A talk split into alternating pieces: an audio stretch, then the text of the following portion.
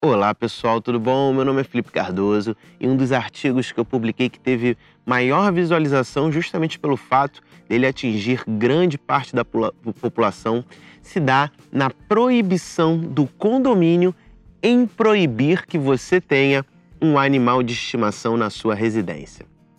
Bom, pessoal, muitos condomínios né, acabam é, querendo criar dificuldades e até proibindo que você tenha um animal de estimação, seja um gato, um cachorro, e muitos deles até criando restrição quanto ao porte do animal.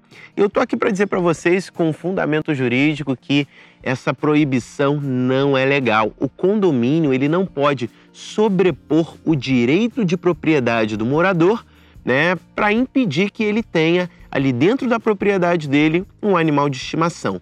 Lembrando, pessoal, que o locatário, quem aluga um imóvel para morar, ele tem os direitos inerentes ao de propriedade. Então, aqui, para o nosso exemplo, serve tanto o locatário como o próprio proprietário em si. Bom, pessoal, a primeira coisa que a gente encontra respaldo é na Lei 4.591 de 64, que dispôs sobre condomínios em edificações e incorporações imobiliárias. E o artigo 19 fala: cada condomínio tem o cada condômino tem o direito de usar e fruir com exclusividade de sua unidade autônoma, segundo suas conveniências e interesses, condicionadas umas e outros às normas de boa vizinhança, e poderá usar as partes e coisas comuns de maneira a não causar, dan causar danos ou incômodo aos demais condôminos ou moradores, nem obstáculo ou embaraço ao bom uso das mesmas partes por todos, né? Bom, pessoal, então com isso, né, você já pode perceber que cada um tem direito de, de usufruir né, do seu espaço de propriedade, do espaço que você loca, de maneira completamente é, independente e legal. Não pode chegar um condomínio, uma convenção condominial que não tem força de lei sobrepor a própria legislação para te impedir de ter um animal de estimação, né?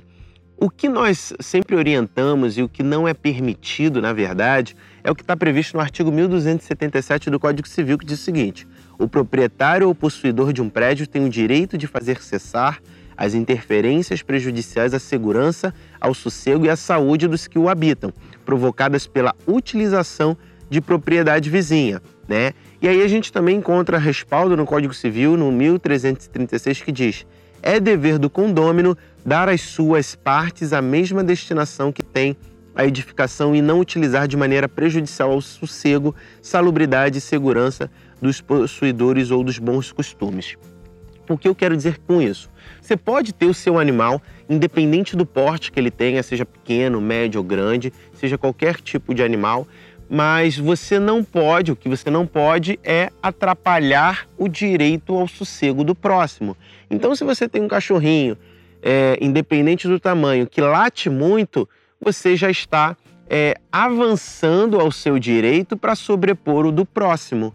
Né? Então, nesse ponto, a gente fala que você poderia até ser multado, mas não por uma conta direta do, de, do fato de ter um animal de estimação, e sim pelo fato é, do barulho, da perturbação do sossego. Então seria possível.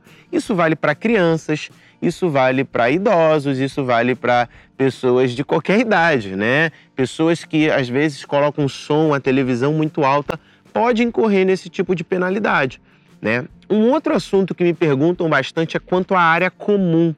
Né? Ah, mas o, o animal ele pode trafegar, é, ele pode andar ali pela área comum. Gente, ele tem que andar pela área comum. Pode talvez não ser de livre acesso à área comum para ele, mas tem que ser autorizado que esse animal ande entre a, a, a, o apartamento, o imóvel, até a saída dele, tá? Pode-se haver, de certa forma, a proibição de, do livre tráfego do animal dentro da área comum, por ser uma questão de regras, uma área que não é somente inerente à propriedade do próprio dono da unidade autônoma. Né? A gente está falando aqui de uma unidade comum que aí vai submeter às regras.